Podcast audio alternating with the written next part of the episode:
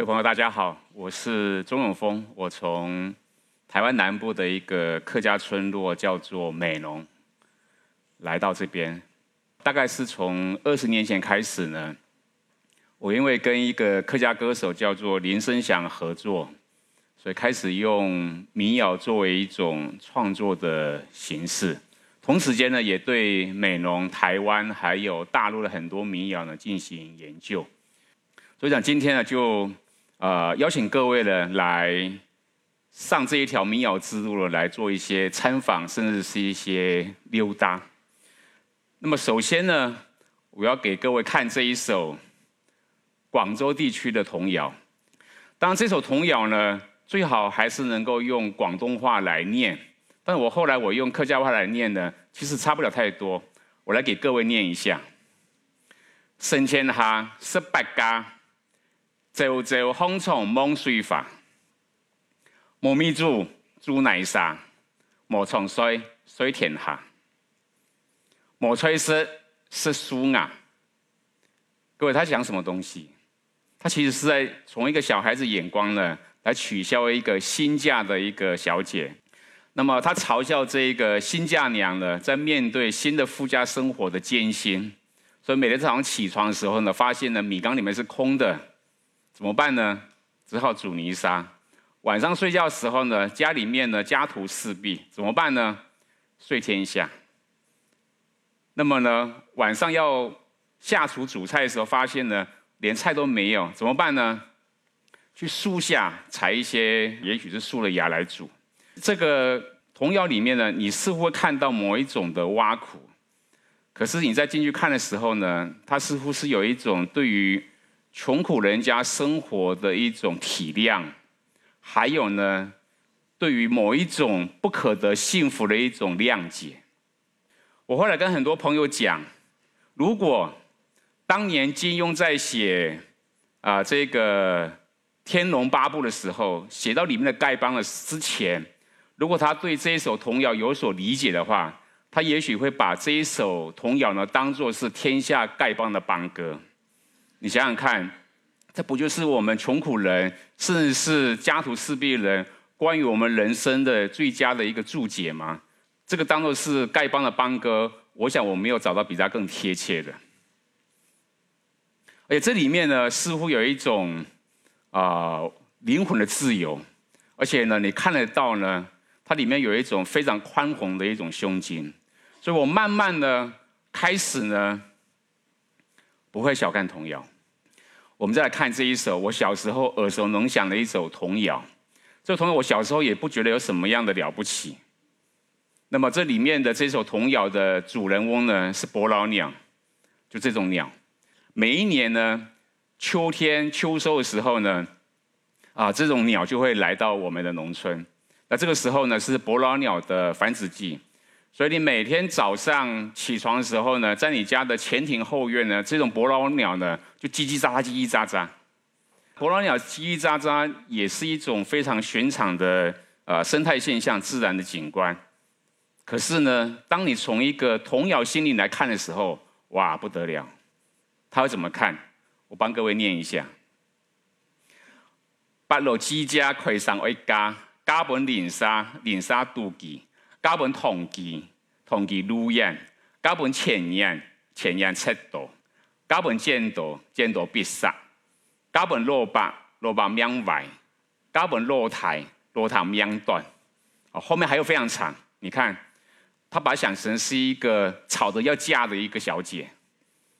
然后嫁给邻居哦，邻居好可怜，连个三餐都没得吃，邻居肚子很饿。嫁给统吉，统吉是一种非常高贵的竹子，那这种竹子呢，长在很高的山上，所以呢，要嫁给这个竹子呢，竹子路也很远。嫁给钱，因为各位知道以前的钱啊，中间有个眼嘛，那钱眼呢会招致很多的贼，所以呢，这种幸福呢也没有办法长期的保有。那不得已呢，嫁给很老的伯伯。没有想到呢，他过几年他命也不好，就歪就歪了，然后可能就就走了，好吧，找一个年轻来嫁。没有想到呢，他又夭折。你看一看，你从童谣的眼心里来看的时候，你所想象的农村世界有多么丰富。你似乎不仅是可以游走复杂人世，而且呢，你具你是你似乎呢重新具备了某一种组织的能力，通过这种组织呢，人世间的复杂呢，变成是文学，变成是音乐，变成是另外一种更丰富的心灵的图像。于是乎呢，从这里我开始对我们小时候耳熟能详的童谣呢，开始进行另外一个研究。为什么要进行另外一个研究呢？因为我发现童谣会那么样的有意思，它里面的形式或者是结构呢，可能可以透露我们非常多很不寻常的讯息。比如说这一首，这一首《月光华华》呢，它其实不是专属于美浓或是台湾的童谣。事实上呢，如果各位对啊中国大陆童谣有一点理解的话，各位会发现呢，就是以《月光华华》开首的呃童谣呢。从长江沿岸呢，一路到我们这个地方，甚至到海南岛都有。所以我的研究也许可以这样证明呢：月光华华可能是华人的童谣系统里面的最会跑的一首童谣。那么到了美容之后呢，他怎么他怎么啊长出他新的童谣内容呢？他说：“你讲法法，江佛为竹马，竹马唔识只，逼冲大我别，我别灭当当。”比松大行商，行商跳过河；比松大油婆，油婆米雕雕；比松大五雕。这里面跟我们讲什么东西？哦，首先我跟各位讲一下这里面的呃字。第一句的祖马就是呃母猪，祖马不吃这这是什么东西呢？这就是我们以前养猪的时候呢，通常都是把剩菜剩饭加一点番薯叶煮在一起，这叫整。祖马的胃口不好。怎么办呢？他于是乎呢，拿起枪来打我鳖。我鳖是什么呢？麻雀。那麻雀的尾巴呢，会啊非常挺挺的。这个时候呢，他把枪拿起来呢，打心伤。心伤就有趣了哦。心伤不是先生呢，心伤是老师哦。老师是德高望重的人，你竟然敢拿枪来打老师？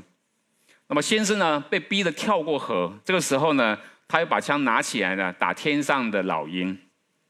老鹰的尾巴呢掉掉的，这个时候呢，他又把枪拿起来打五雕。五雕呢就是红嘴黑背。各位看看这里面有什么东西？有没有关联？好像没有什么关联。母猪不吃饲料，跟你要拿枪去打麻雀有什么关系？麻雀跟跟老师有什么关系？老师什么时时候得罪你了？为什么要把这东西连在一起？所以第一个。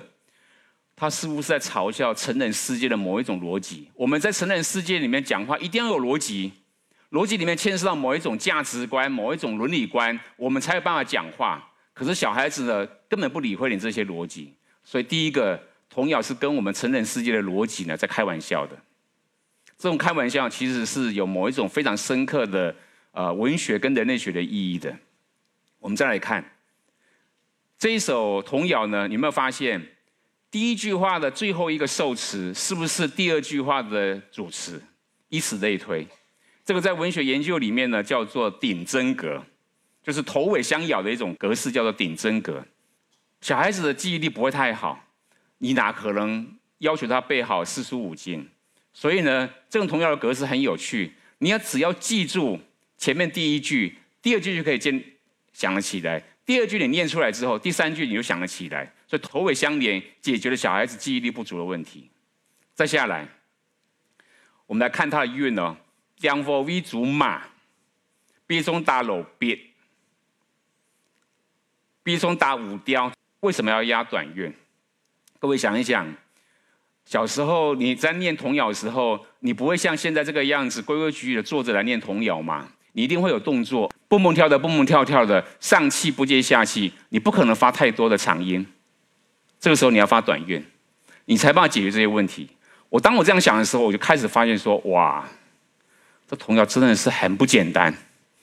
而且呢，各位可以看一看，它里面呢经常会把这个社会里面的德高望重的人物呢拿出来开玩笑。只有在童谣里面呢有这种特权。这种童谣里面的反叛精神呢，后来也一定程度被很多的民谣所吸收。所以，为什么我们看到非常多地方的民谣呢，会对一个地方的现实有很多的嘲弄，甚至批判？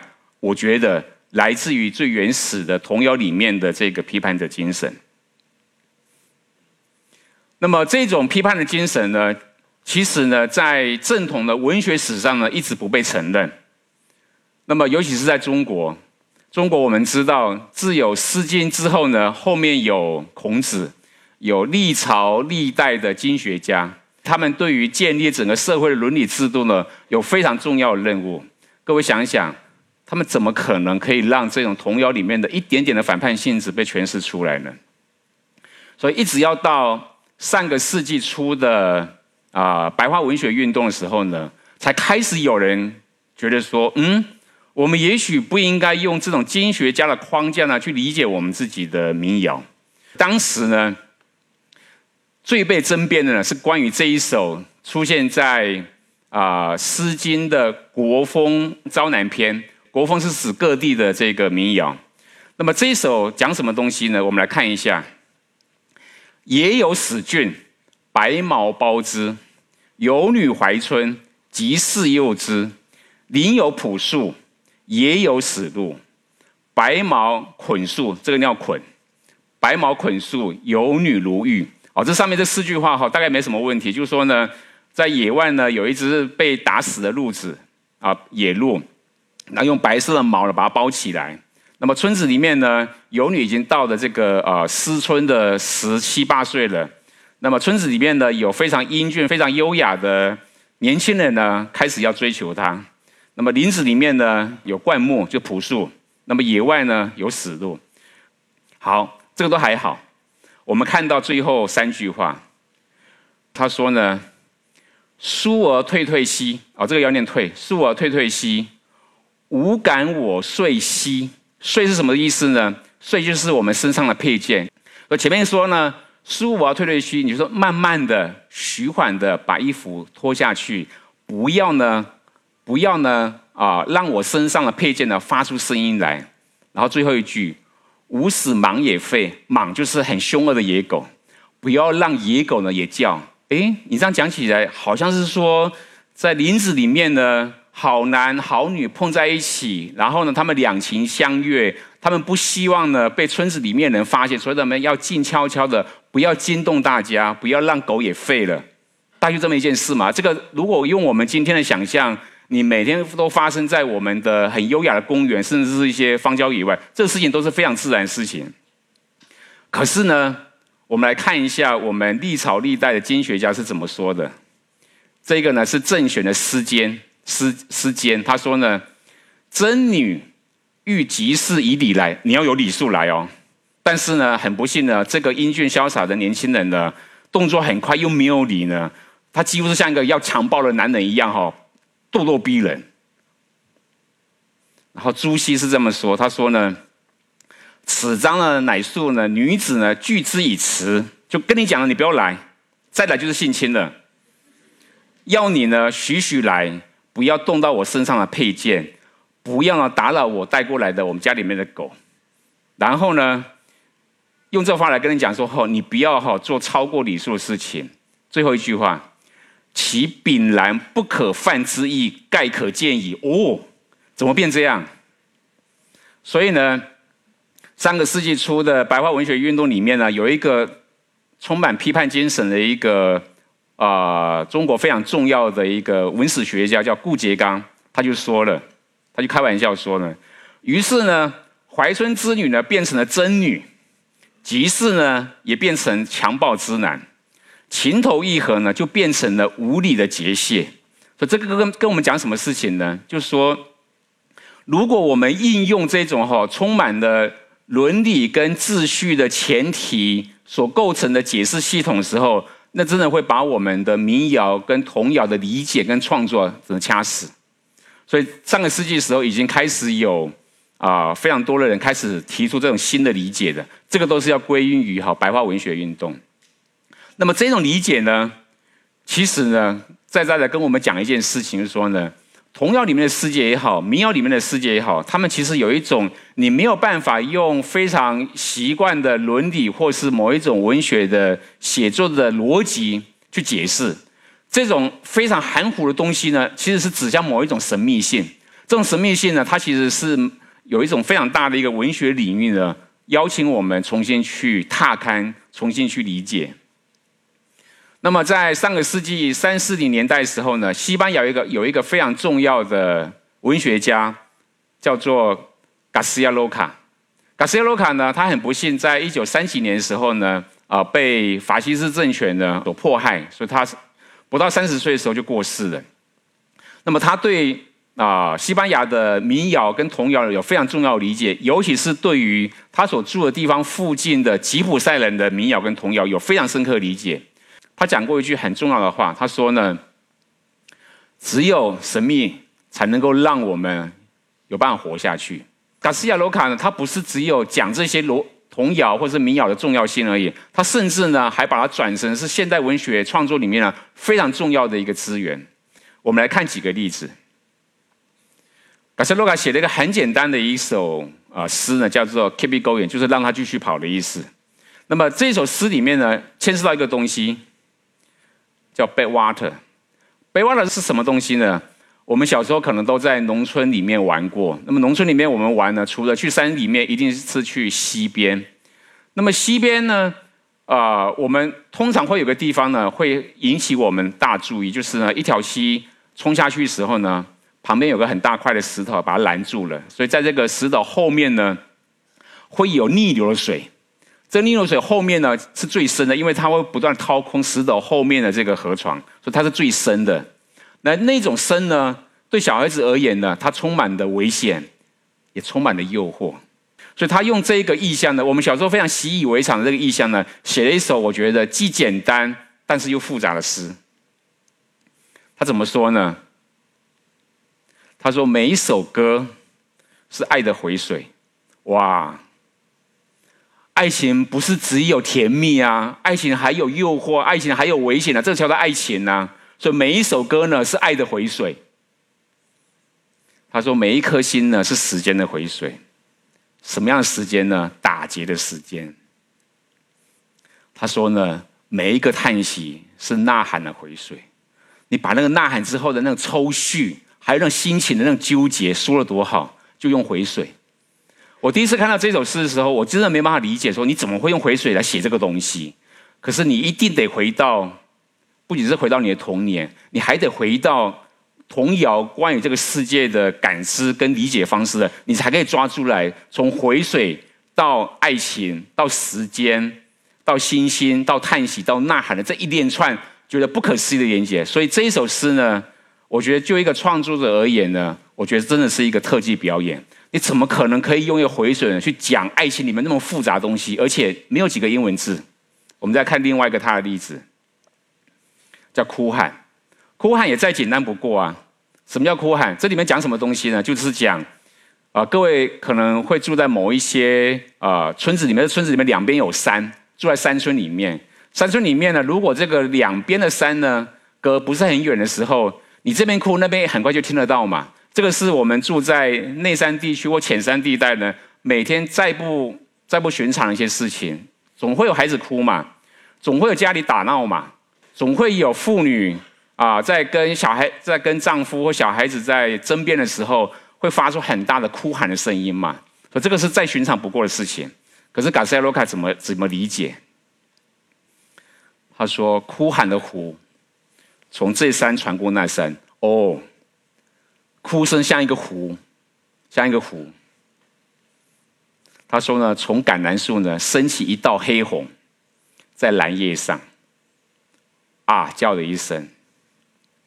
这句话像一把中提琴的弓，在哭喊，引发风的长弦震动。你看哦，他把这个哭声呢，想是拉动中提琴的一个弓。而且通过这个弓呢，整个山谷里面的风都震动了。我觉得很不可思议，他怎么会这样想？啊的一声，这个时候呢，山里面住在洞里面的人们呢，端着端着他们的油灯就出来看，到底是怎么回事？再寻常不过的山村里面的一个情景。可是，卡西洛卡这么写之后呢？你得到一个新的一个理解，所以呢，你不会这么样的去看待这些村村里面，你觉得说这个东西是挺无聊的，你开始会得到一些非常惊讶的眼光去看待你再习以不过的这些啊村子里面的场景。那这里面呢，似乎跟我们讲了很多东西。我觉得这个冲击有可能回到创作吗？有可能让我们在这个创作里面可以走上一条不一样的道路吗？所以后来呢，我决定用这个前面所讲的这个月光华华呢，来写一首非常当代的一个啊议题。美容在一九九零年之前呢，他种的将近六七十年的烟草，烟草是当时支撑美容最重要的一个经济作物。可是，在一九九零年的时候呢，台湾决定要加入 WTO。那么要加入 WTO，一定要得到美国政府的支持，所以台湾政府呢不得不开放台湾自身的烟草市场。一旦开放呢，美国这种大农制度所生产的价品质不比我们差，但是价格是远比我们低的烟草呢长驱直入，所以美农的烟草呢不到三年就收起来了。农民也不是不知道，所以农民开始要想说，那没有烟草之后我们怎么办？所以农民开始想，我们下一个有可能的经济作物。他们想说，台湾中部啊，一个叫田尾的地方，这么多人在种菊花，好像这个菊花是可以期待的。又听说那一年呢，可能这个世界上有好些个呃伟人可能要过世，那过世时候可能会要需要用到很多的菊花。所以这个时候呢，商人的鼓动之下呢，美农就有农民开始种菊花。结果呢，菊花种了之后，才发现说呢，他们的生产技术要克服之外呢，他们还要去面对自由市场，根本超出他们自己的能力以外。所以呢，美农前两年种菊花的时候呢，真是惨兮兮。所以呢，我就写这样的一个啊情景，就就讲述呢。美容农民呢，在 WTO 年代呢，要面对这种市场竞争的这一种无奈跟啊孤独跟残酷，所以呢，我就用这一个月光华华的形式呢，来写了这一个啊议题，我们来听一下。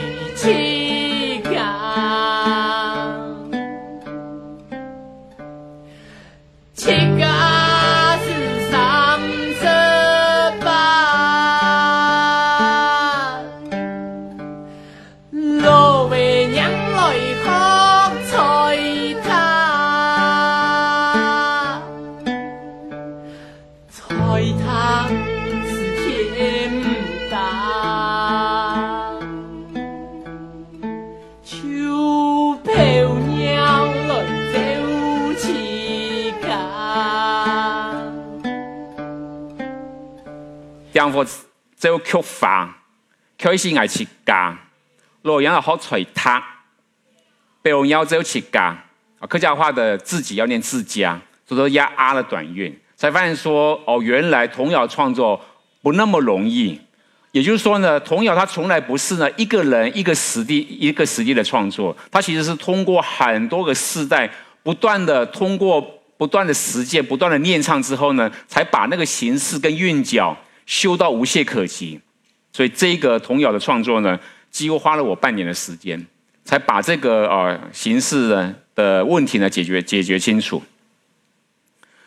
所以呢，这首写完之后呢，我开始有越来越多的信心，就说：哎，如果我们不只是让童谣带我们回到过去，我们如果有更进一步的野心或小小企图，就是说，我们可不可能带这种传统的民谣？一起进到现代化的时代里面，甚至呢，进到现代化的时代里面呢，用这种童谣的形式呢，去诉说我们的情绪，表达我们的诉求，有没有可能？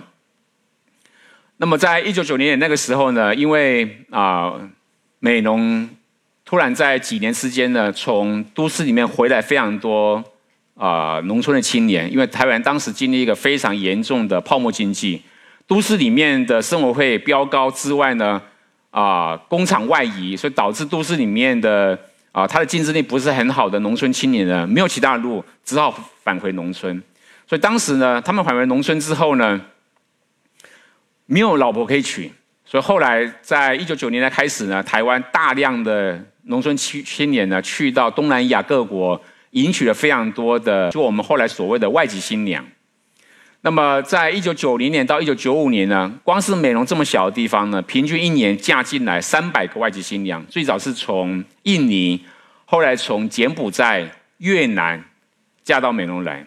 嫁美容来之后呢，其实对美容形成一个非常大的一个社会负担。这负担就是说呢，除了家庭问题之外，外籍新娘有各式各样的适应的问题，而且我发现呢，政府呢一点办法都没有。所以当时因为我在美容做这个地方工作，所以我就开始跟几个朋友呢集结起来，我们就觉得说，我们应该为他们做点什么。所以当时呢，我们就为他们开了一个识字班，最起码得要让他们能够有起码的读书识字的能力嘛，要不然他们骑摩托车去到镇上才知道这些招牌是写什么东西，要邮局里面去开户才知道要怎么填写那些资料嘛。所以于是乎就成立这样的一个识字班。当时我们觉得说，哎，我们似乎有需要帮他们写一首歌，而且呢，不是从我们。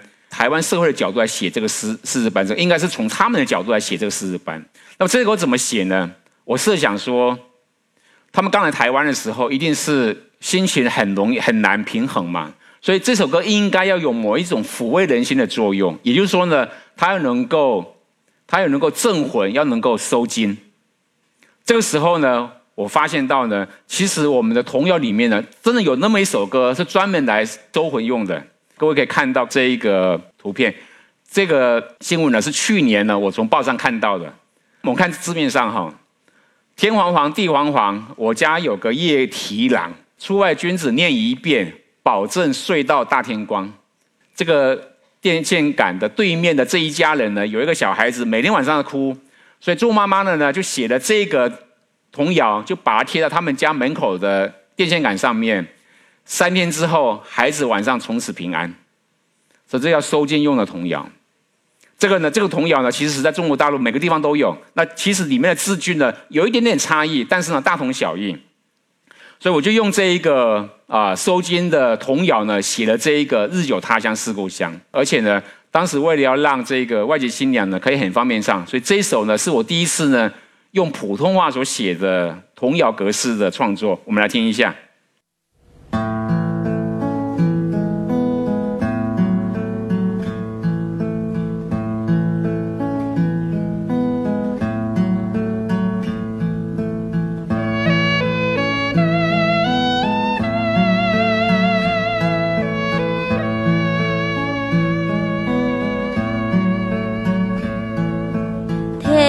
黄黄地黄黄，无边无际太平洋。这世上有思量，出路在何方？天茫茫，地茫茫，无亲无。靠太冷，月光光，心慌慌，故乡在远方。风有伴是。那么这首歌呢，我们真的就邀请刚进来参加试班之试班的一个从越南嫁进来的新娘，叫做黎氏玉印。当时他唱的时候呢，他。嫁来台湾呢，还不到三个月。我找他的时候，他跟我讲说：“大哥，你可不可以再等我一年？”我说：“为什么要等你一年？”他说：“我一年之后呢，我的国语会更标准，这个时候唱一定可以唱的非常的好。”我说：“不要不要不要，就要现在唱，趁你国语还没有练得很好的时候，一定要念，一定要来录。”所以后来呢，这首歌念好、录好之后呢，我们到全台湾各地的试班去唱的，几乎每到一个地方呢，唱到一半呢，全班已经哭成一片。所以有那么一阵子，有几年了，这首歌呢被戏称为是台湾的外籍新娘的国歌，这是真的。我还想用另外一个眼光来写这个外籍新娘，因为他们其实嫁到台湾来之后呢，跟所有的外籍移民一样，他们的试验从来不是一个简单的过程，而且尤其是呢，外籍新娘嫁到台湾之后，他们可能都还没有人生地手之前呢，就已经怀孕了。所以对他们而言呢，怀孕是非常重要一件事情。怀孕呢是第一个，他跟异乡的连接就从这个孩子开始。所以呢，每一个外籍新娘她怀孕的时候呢，会非常的珍惜，非常的期待。所以我觉得我似乎也应该为他们的这个怀孕过程来写一首歌。但问题是，这首歌怎么写？我当时我还没结婚，我也没有孩子，我又不是女人，我哪知道说怀孕的时候会有什么样心情？但没关系，我通过不断的访谈，而且呢，我刚刚所讲的，因为这种你开始掌握了某一种非常自由的一种创作心理呢，你开始可以去设身处地去设想。同时间呢，我发现呢，哎，童谣里面呢。真的有一首童谣呢，它是跟女性怀孕的时候呢，对女性所生出来孩子，他会长什么样子的一种想象，就是这一首“追嘟嘟是头夫，追便便是面线，追眼眼是肉眼，追虫虫是竹虫”。它表达一个怀孕的妇女关于她的孩子各式各样的想象。哇，我真的觉得我太佩服了。你想要什么东西，同样都可以给你一个。我们已经有了，来，你要看你要不要，你要不要来啊？研究一下。所以呢，就用这一种想象孩子未来情况的一首童谣呢，我就写了这个阿芬堪念。堪呢，就是客家话里面的怀孕的意思，堪念就怀了一个孩子。我们来听一下。那夜生人呢，唔要踢那夜。心所在，来无见又无带，也行金铁拄，春菊又春树，爱将饭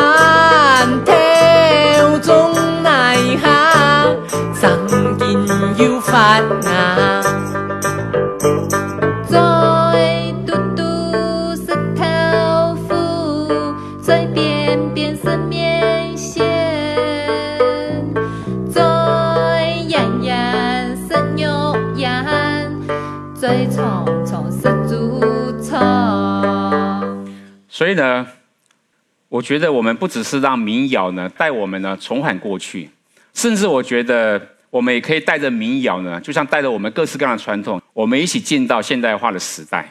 而且呢，通过这些现代化的东西，当然是有更多的想象、更多的创新，来传达我们的情绪跟见解。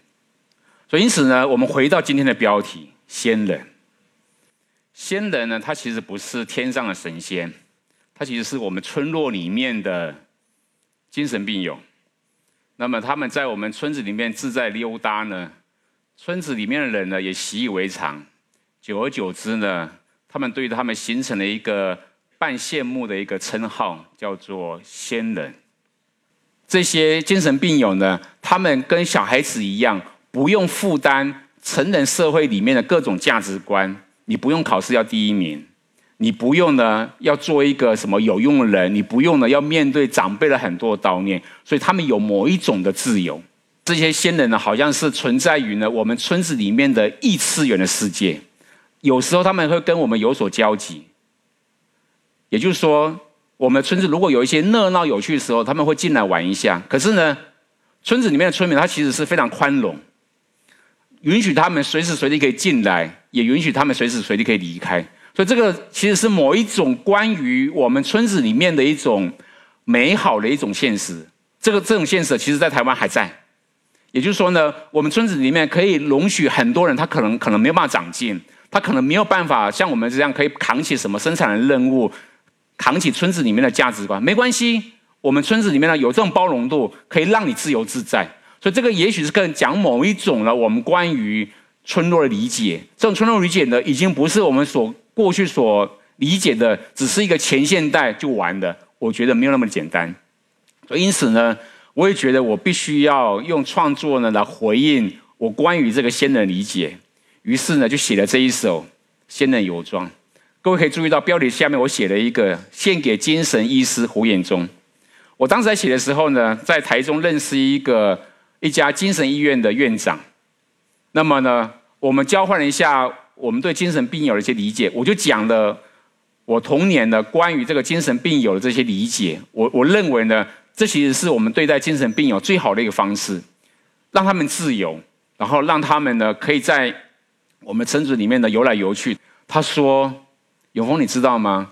这个正是最好的精神病友的对待方式。”我说怎么可能？在都市里面哪可能可以有这么好的空间？他说你来我的精神医院看，我就去到他精神医院，我发现呢，他把一个废弃的小学呢，啊租下来，就让里面有大概四五十个精神病友呢住在里面。除了有专业的这些医疗之外呢，他让这些精神病友呢回到他们的日常。什么日常呢？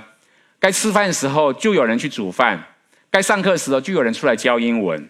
然后呢，他们会做一些手工的。更重要的是呢，让这些精神病友还是在某一种的社会运作的动力的状态里面，所以不会让他们呢无聊，也不会让他们觉得说他们完全的没有用。所以呢，有时候假日时候呢，他们还会回去他们自己的原生家庭。我说哇，原来我们小时候所认为的精神病友应该存在的某一种方式的，真的是可以用某一种精神医学的理论跟实践的来支撑。所以这首啊《仙人游庄》呢，我就献给他。我们来听一下。啊痛啊生太阳准啊 boy，用啊出发喊嘛。堂前哦，哎呀，落地鸡，啊梦梦啊梦梦，手把笔跟天，没听起来，手听就是说呢，如果我们可以有这种新年时候呢，我们其实呢。我们不必要羡慕仙人，我们不必要羡慕童童谣里面的这种自由。我们其实呢，可以慢慢的通过这些理解呢，可以到仙人跟童谣的某一种状态，就是一般人呢到不了的孤独跟自由。这种孤独跟自由其实是一体两面。那么也正是这种孤独跟自由呢，似乎也紫色了一件在创作里面的很重要一件事情，就是在创作里面呢，你的发现通常带着某一种的孤独，你的发现里面呢又隐含了某一种自由。这正是童谣所教给我的这么东西这么多东西里面的最重要的一句话。谢谢各位。